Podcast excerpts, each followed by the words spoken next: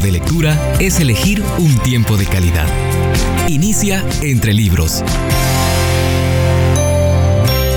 Libro del mes. Contracultural, el llamado de la mujer verdadera. Tengo en mis manos el libro Contracultural. Me parece un excelente contenido que nos brindará una idea bíblica muy sólida acerca de la verdadera feminidad. En octubre de 2008, más de 6.000 mujeres se congregaron en la primera conferencia del Ministerio Mujer Verdadera con el propósito de escuchar la palabra de Dios y de afirmar la misión y el propósito de Dios para sus vidas. Contracultural. El llamado de la mujer verdadera es una recopilación de los mensajes que fueron presentados en esa conferencia. Le invito entonces a seguir la lectura de este libro durante este mes.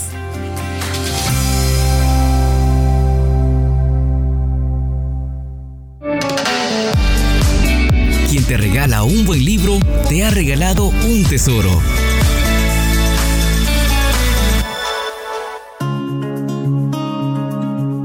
Capítulo número 1. El significado supremo de la verdadera feminidad. Escrito por John Piper. Mi objetivo con este mensaje es esclarecer, a partir de la palabra de Dios, el significado supremo de la verdadera feminidad y motivarte por la gracia de Dios a aceptarla como tu llamado más elevado. Lo que voy a decir es esencial en el manifiesto de la mujer verdadera, que considero un documento fiel, claro, verdadero y sabio. Mi suposición es que una teología débil produce mujeres débiles. Y a mí no me gustan las mujeres débiles. Yo no me casé con una mujer débil. Y junto con Noel procuramos criar a Talita, nuestra hija adolescente, para que no se convierta en una mujer débil. Lo contrario de una mujer débil no es una amazona arrogante, atrevida, bulliciosa, controladora, insolente y engreída. Una teología débil produce mujeres débiles. Una teología débil produce mujeres débiles. Esa es la suposición que traigo a colación en este capítulo. Una teología débil simplemente no le ofrece a la mujer un Dios suficientemente grande, fuerte, sabio y bueno para manejar las realidades de la vida de tal modo que magnifique el valor infinito de Jesucristo. Una teología débil se centra completamente en la mujer o en el hombre una teología débil carece del fundamento sólido de la soberanía de Dios y de la sólida estructura de acero de un propósito para todas las cosas cuyo centro es Dios, el propósito supremo para el universo. Vuelvo pues a mi punto principal es decir, el significado supremo de la verdadera feminidad, y empiezo por declarar este propósito de todas las cosas cuyo centro es Dios. El propósito supremo para el universo, para toda la historia y para tu vida es manifestar la gloria de Cristo en su máxima expresión, a saber, en su muerte, que convierte a un pueblo rebelde en su novia infinitamente dichosa por toda la eternidad. Dicho de otra manera, el propósito supremo de Dios al crear al mundo y al permitir que el mundo fuera azotado por el pecado es para que la grandeza de la gloria de Cristo pudiera hacerse manifiesta en el Calvario donde él compró a su novia rebelde a precio de su propia vida. Ser mujer o ser hombre ocupa un lugar central en el propósito supremo de Dios. La feminidad y la masculinidad no son una ocurrencia tardía ni una idea secundaria en el plan de Dios. Dios los diseñó precisamente con el fin de que sirvan para desplegar la gloria de su Hijo que muere para tener una novia dichosa y llena de admiración por Él. Nuestra sexualidad está diseñada para la gloria del Hijo de Dios, especialmente la gloria de su muerte, para tener su novia que lo admira. Un llamado único para desplegar la gloria de Cristo. En otras palabras, el significado supremo de la verdadera feminidad es este. Es un llamado único de Dios para desplegar la gloria de su Hijo de maneras que no serían manifiestas si no existiera la feminidad. Si solo existieran personas genéricas y no hombre y mujer, la gloria de Cristo estaría limitada en el mundo. Cuando Dios describió la obra gloriosa de su Hijo como el sacrificio de un esposo por su esposa, Él no explicó por qué nos hizo hombre y mujer.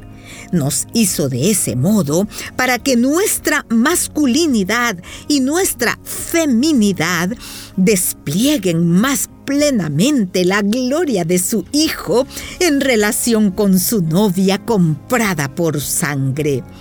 Esto significa que si una mujer intenta reducir la feminidad a características físicas y funciones biológicas y luego determina su papel en el mundo basándose únicamente en ciertas competencias, no solo pasa por alto el verdadero sentido de la feminidad, sino que opaca la gloria de Cristo en su propia vida.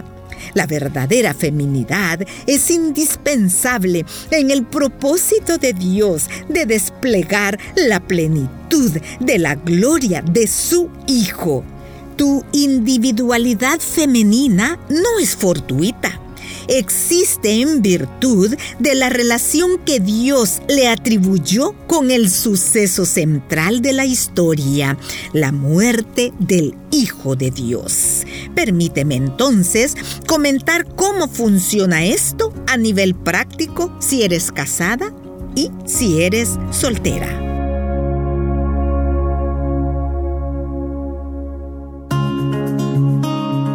Continúo leyendo el libro Contracultural. Leo acerca del tema El significado supremo de la verdadera feminidad, escrito por John Piper. Un comentario para las casadas. Me dirijo primero a las casadas. Pablo dice en Efesios capítulo 5 versículos del 22 al 24 las casadas estén sujetas a sus propios maridos, como al Señor. Porque el marido es cabeza de la mujer, así como Cristo es cabeza de la iglesia, la cual es su cuerpo y Él es su Salvador. Así que, como la iglesia está sujeta a Cristo, así también las casadas lo estén a sus maridos en todo. La idea aquí es que el matrimonio está diseñado para desplegar el amor de pacto entre Cristo y su iglesia. Y la manera como esto funciona es que en el matrimonio los hombres sean hombres y las mujeres sean mujeres. Estos roles no son más intercambiables de lo que son Cristo y la iglesia. Los hombres siguen el patrón de Cristo como cabeza y las mujeres lo que está llamada a ser la iglesia en su unión con Cristo. Pablo describe esto en términos de dirección y sumisión. He aquí mis definiciones de dirección y sumisión con base en este pasaje. La dirección es liderazgo de servicio, protección y provisión en el hogar conforme a la semejanza de Cristo. La sumisión es el llamado divino para la esposa de honrar y afirmar el liderazgo de su esposo y de ayudarle a cumplirlo conforme a los dones que ella posee. No se trata de entrar en los detalles acerca de cómo esto se aplica en cada caso. La idea es que estas dos funciones, dirección y sumisión, son diferentes. Corresponden a la verdadera hombría y la verdadera feminidad, las cuales son diferentes.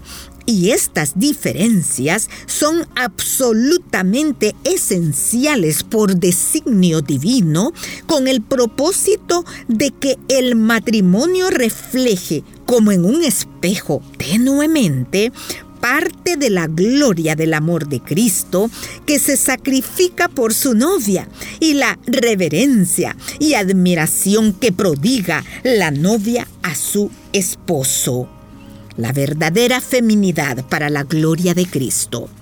Te recomiendo esta verdad. El propósito primordial de Dios en la historia es el despliegue de la gloria de su Hijo en su muerte por su novia. Dios ha creado al ser humano como masculino y femenino, porque son aspectos de la gloria de Cristo que no podrían conocerse si no estuvieran reflejados en las diferencias complementarias de la masculinidad y la feminidad.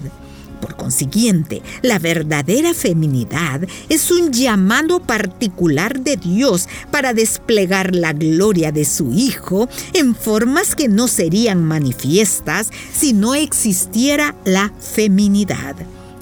La feminidad de una mujer casada tiene maneras únicas de magnificar a Cristo en las que la feminidad de la mujer soltera no puede hacerlo.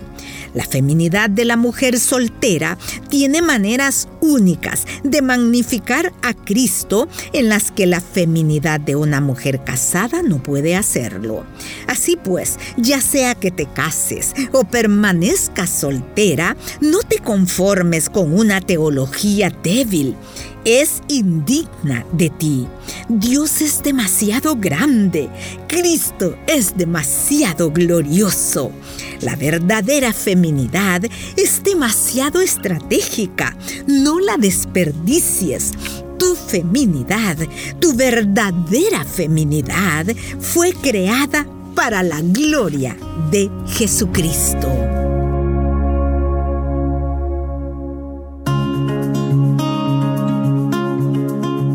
Para finalizar el tiempo de lectura de hoy, les repito esta frase que me parece muy importante. La verdadera feminidad es demasiado estratégica. No la desperdicies. Tu feminidad, tu verdadera feminidad fue creada para la gloria de Jesucristo. Que el Señor le bendiga.